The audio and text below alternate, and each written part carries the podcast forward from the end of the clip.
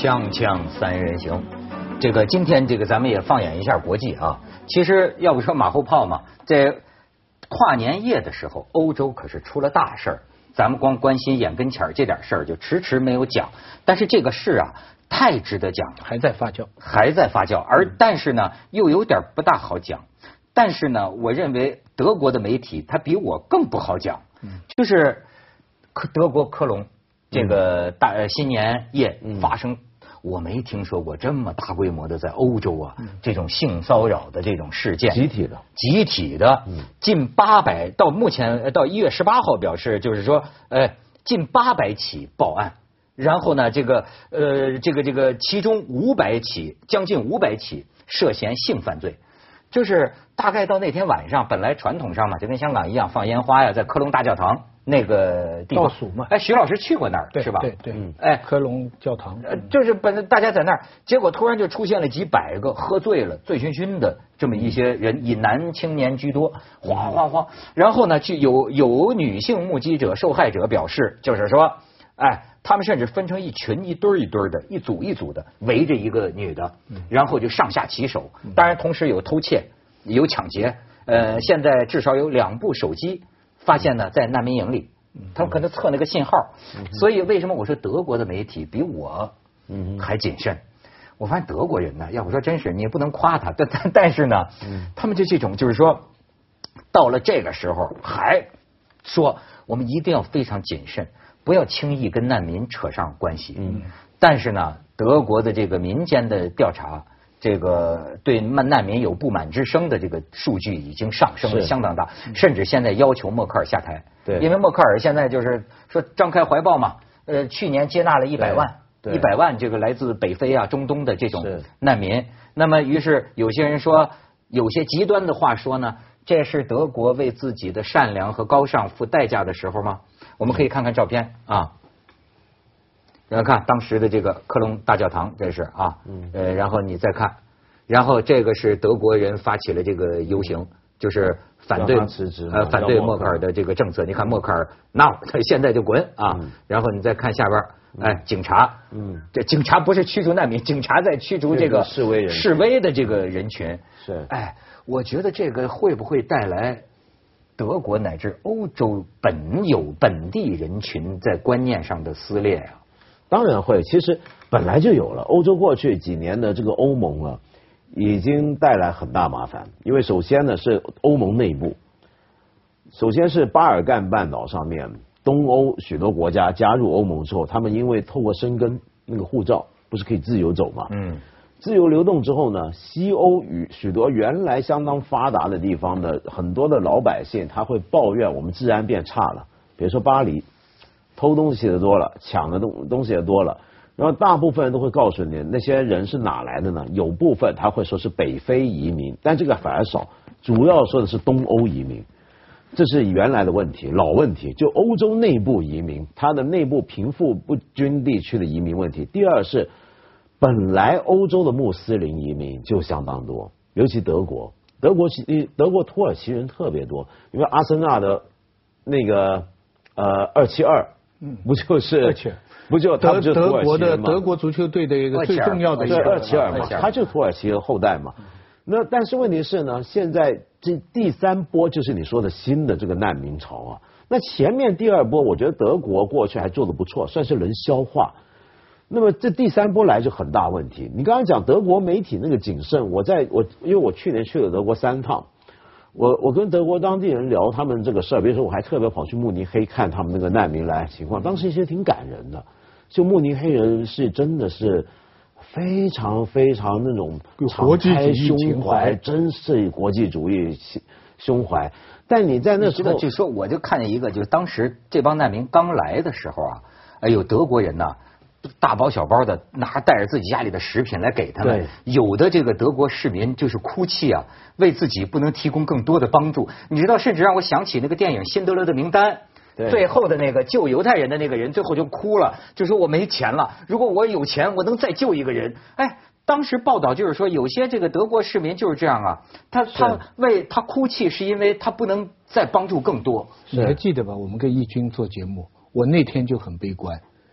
我就说这个难民进了欧洲会出问题。对，我这当时我说这个讲起来政治不正确，但是我的一个感受，我我基于一个什么感受呢？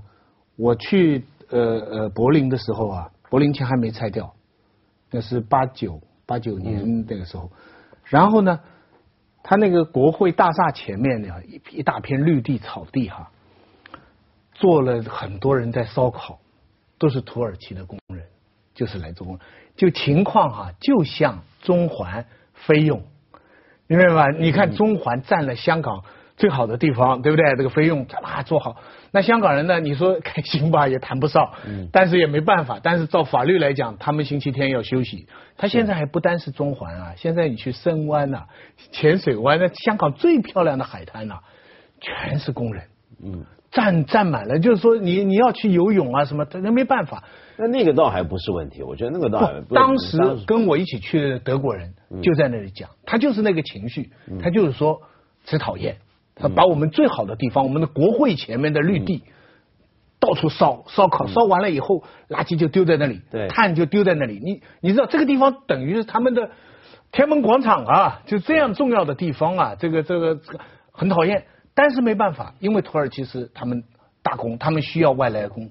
那到现在这个情绪，你知道德国种族问题是他们的死结嘛？对那个希特勒就说，最近他这个情绪翻转到什么地步？我那幅画，我到时候宋鑫不知道能贴上来吧？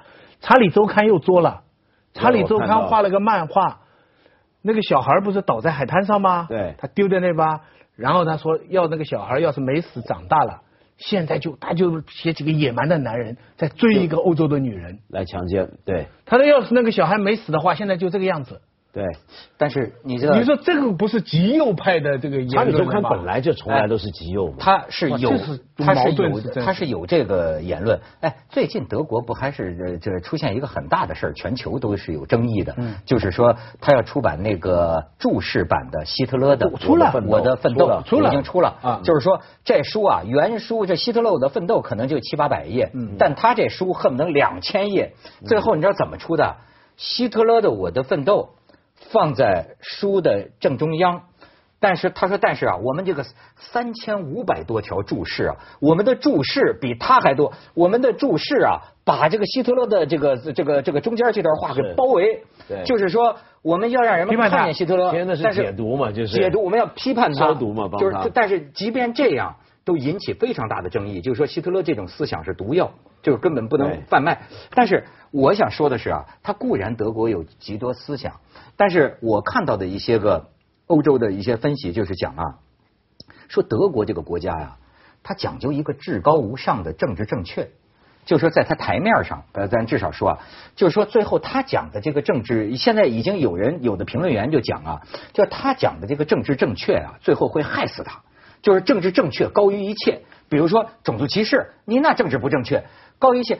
也你看，你从具体的事实上，我们可以分析，科隆的警察总长现在已经被勒令退休。就突然退休说你应对不当，但是你知道有些地方我都甚至有时候想，都都都让我有时候想到中国，你知道吗？为什么遭人诟病啊？就是这个科隆的这个女市长一开始还是说啊，我们不要把矛头都发生这个，事儿。因为他上台，他选前的时候被人割伤过喉咙，就是为了难民事件。但是这个女市长在事情刚发生不久，还在演讲，就说我们不要轻易把矛头针对这个难民，难民还没有证据。但是后来这女市长就出来就说了，说这个警察根本没有提供给我真实的信息。然后当地的警方在最初发生这个事情的时候，哎，那广场上上千人呢，警察可能就一百多号，然后甚至说有一个女民警都 被性侵了，就是，然后就是说。警方开始发出的通报，你看是很谨慎的，就是说，哎，呃，这个元旦庆祝的气氛，这个这个除夕夜啊，哎，气氛基本平和，比较欢乐，抓了八十多个人，这没有往那方有面一个一个到两一两个强奸案。对对对就是轻描淡写，因为他们就好像就是说他讲究这个政治正确，他不愿意那么维稳嘛，不要变成群体事件嘛。不是群体事件，不要变成种族事件，所以就，但是到后来这个事情闹大了，人家才说，大部分报案的妇女都只称一点，就是疑似典型的北北非非中东面孔。嗯北非阿拉伯面孔，嗯所以就是可是呢，这个呢，就呃，北非他们欧洲人不一定分得出来你是土耳其人还是难民还是怎么，这脸上没得写。可是我想说的是，我我我去我去我去年去慕尼黑那些地方的时候，哎我，这个很值得听，咱们去一下广告，锵锵三人行，广告之后见。哎，文造我的慕尼黑，我觉得他很大的问题在哪？当时我去慕尼黑，我看到那个场面是很感人。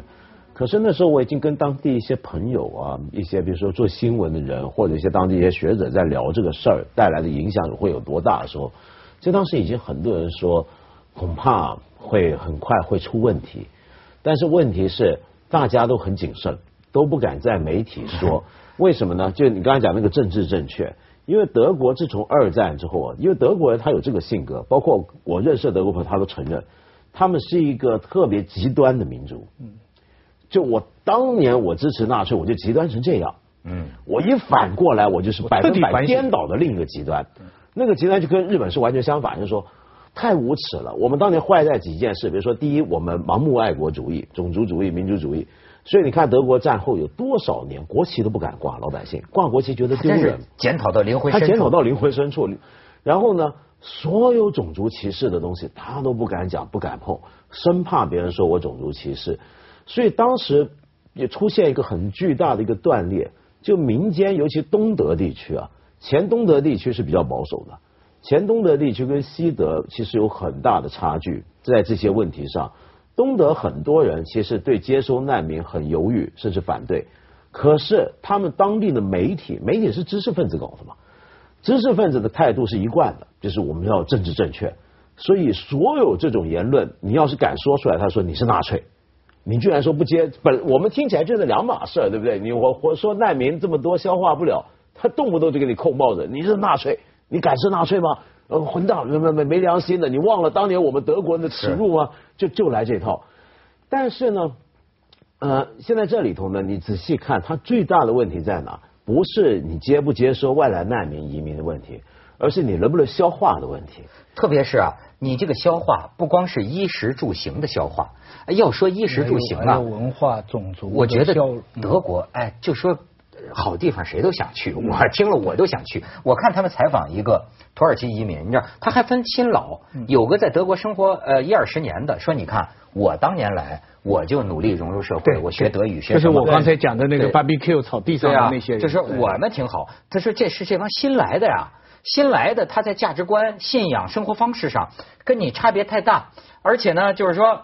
他就我听他就讲，他说你看德国，你说德国他能好成什么样？又怪不得要去啊，没有工作吧，来了之后吧，然后呢，一个月发你三百多欧元，三千多块钱人民币吧，一个月三千多块钱人民币，社会保险各种费用政府替你交着，你爱找工作找工作，不爱找工作你就你就是在拿救济金的男的啊那，还上法院去申请，说其中没有包括我买伟哥的钱。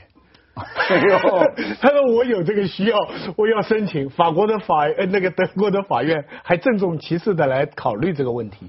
所以呢，我在自己的一个音频节目里边哈、我曾经模仿了一个北非的呃中东的一个移民到德国的心情，最后那节目被他们否定掉，他们说不不能这么播。我站在他们的角度来想哈、你骚扰啥呀？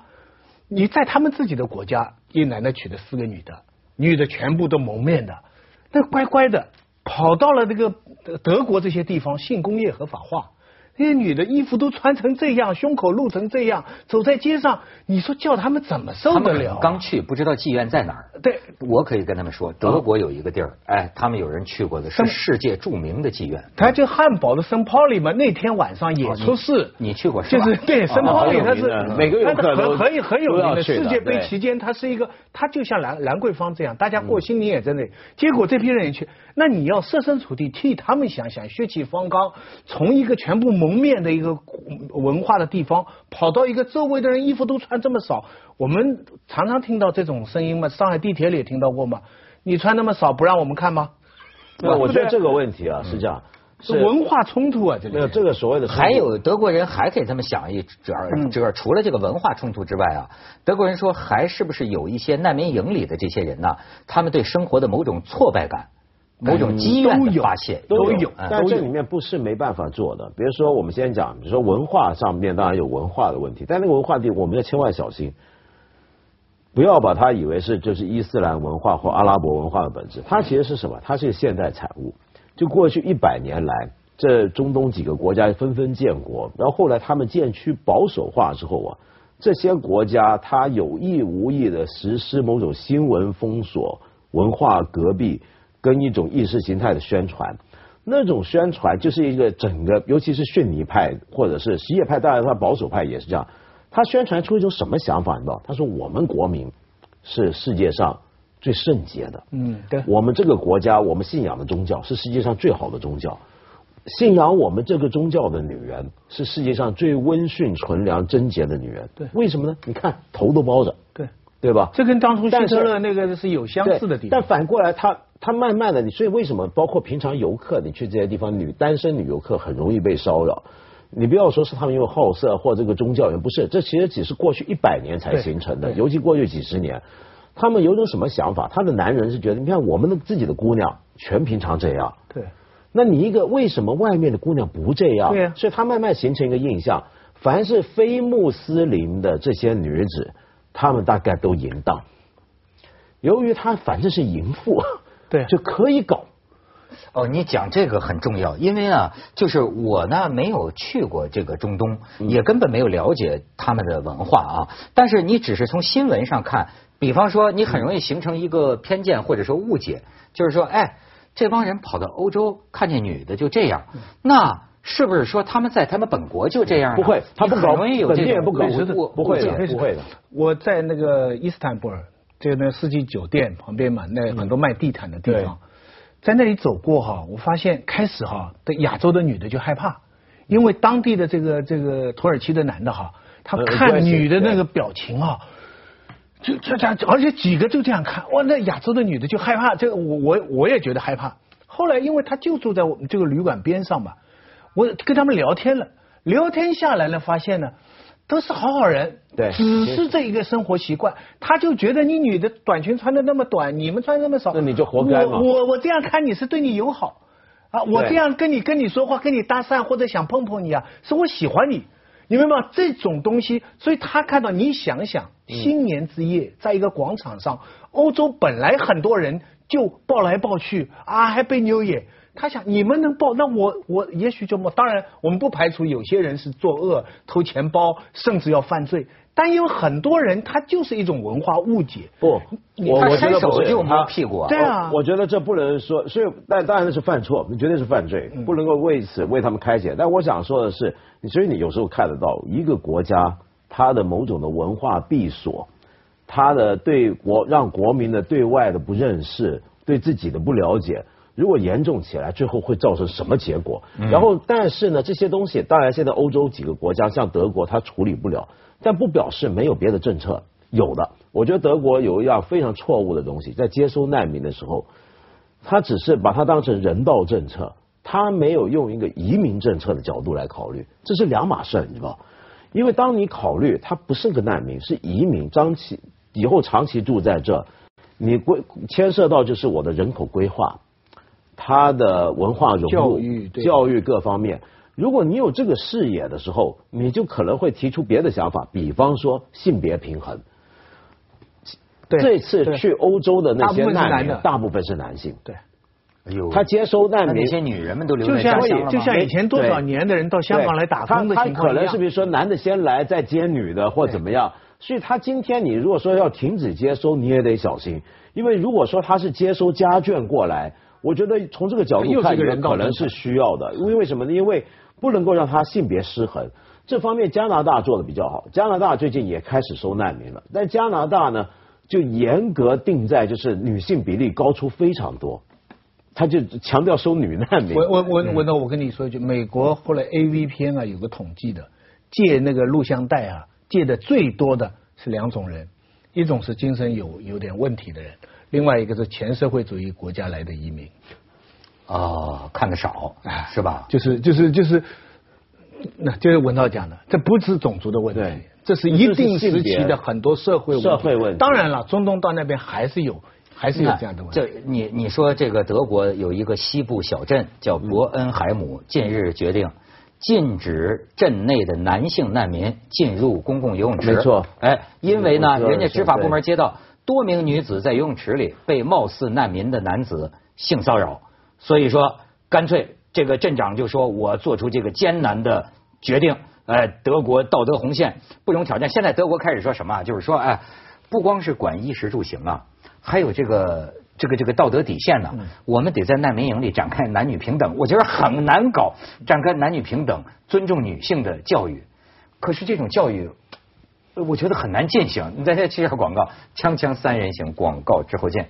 你看，德国的公众舆论普遍关注的是文化冲突，就是在各大政党、媒体和移民专家的解读中，都不同程度提到了阿拉伯世界中女性地位的低下，对西方自由开放风气的误解，以及部分极端分子对暴力的宣扬。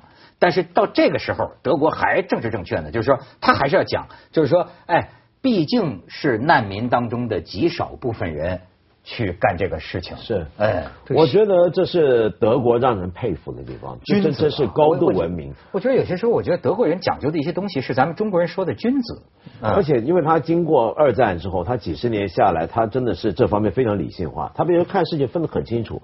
我这几天有时候看一些德国那些国际媒体上面那些评论杂志，我也注意到，就是他们呃，因为他们会讲很清楚，的确有这些事儿发生，这事儿的确可能是难民做的。阿拉伯世界的确有歧视女性的现象，或者的确也以为外国女人都能怎么样怎么样，很淫荡很堕落。可是他仍然会说，那些难民他是因为人道理由，他无家可归，他是受害者而来寻求援助。我们基于人道理由必须接纳他们，然后不能够用少数几个人就就代表一大部分。我觉得这是德国人在二战之后得到很大的教训。你想想看，当初他们为什么讨厌犹太人？纳粹的宣传为什么成功？当时希特勒他们那种人的成功，就是拿了几个有钱的犹太人出来，罗斯柴尔德、摩尔堡，就是你看我们的血汗钱腐化对吧？就是给他们这帮人，啦啦啦啦。但其实有大量的犹太人是中下阶层，对不对？是他就等于拿了少部分人，就说这代表全部人。有一种类型化、典型化的思考。那么，我觉得德国人对这个反省非常深。相反，我觉得我们中国人应该在德国人身上学到这个。比如，其实我们中国有常常犯这毛病，比如说香港人会说：“你看大陆人都是怎么样？”对就那些。那大陆人反过来香港人怎么样？台湾人怎么样？然后维族人、汉人说维族人怎么样？维族人是汉族人怎么样？我们通不要那么容易的以偏概全，这是一个很容易犯错误的思考一点事情就说人家不对，就说人家玻璃心。我看看两边都是玻璃心。对但但但是反过来我很悲观。你们说的对，德国现在的政治正确很君子，但这个世界啊，君子往往弄不过小人。因为情绪嘛。因为这个欧洲的情况啊很糟糕。你你不要单看一个德国，德国是欧盟的核心。嗯，你再走出一圈看穷一点的欧盟国家，再到那些想加入欧盟的国家，阿尔巴尼亚啦、波斯尼亚啦，这这些地方，他们都是崇拜欧盟，希望走到那个路，但是大量大量的人口往这里挤过去。最近另外一件事情，你们不知道注意没有？在比利时啊，嗯，有八个反恐部队的官兵要去抓人嘛，嗯不好好抓，跟当地的两个女警察上去搞一通宵，这抓谁去了？哎，结果呢，耽误了呃呃追捕巴黎的这个这个恐怖分子的这个时间，几次给他们混过。很，纽约时报什么都报道很大的一下，你们想想看，那两个女的上去跟八个军官，他多淫荡啊哈！这真是这太不像，连美国报纸都用淫乱这样的词形容了，我们银河都不同意的。可那新闻不牵涉种族，所以很快就大家就不追究了。所以性跟种族这两个东西一加起来，这个问题就复杂的多了。他们那些搞，人家开玩笑，让他们去搞去吧，就是他们自己搞，对不对？这反倒是啊，美国现在舆论说反应比德国还激烈呢，这正好赶上这个总统大大选选，就纷纷讲，哎，这是世界美国啥态度啊？说他对难民不好？不是没有没有没有各党派嘛，比如说你特朗普当然就说哦，对对对对对，进来的移民全部要政治审查。这里边啊有一个严肃的关乎人类未来的问题，就是你相信不相信多元多宗教的种族能够同居于一个国家？我在理性上坚决相信，我在感性上感性上深刻怀疑。有没有这样的例子？好像有啊咱们大唐盛世，唐朝算吗？有啊，唐堂堂那是我呃们是天下，我们化人家，我觉得不太一样不是一个多元平等。我觉得现在有个很大问题，因为我们现在是民主国家，民主国家。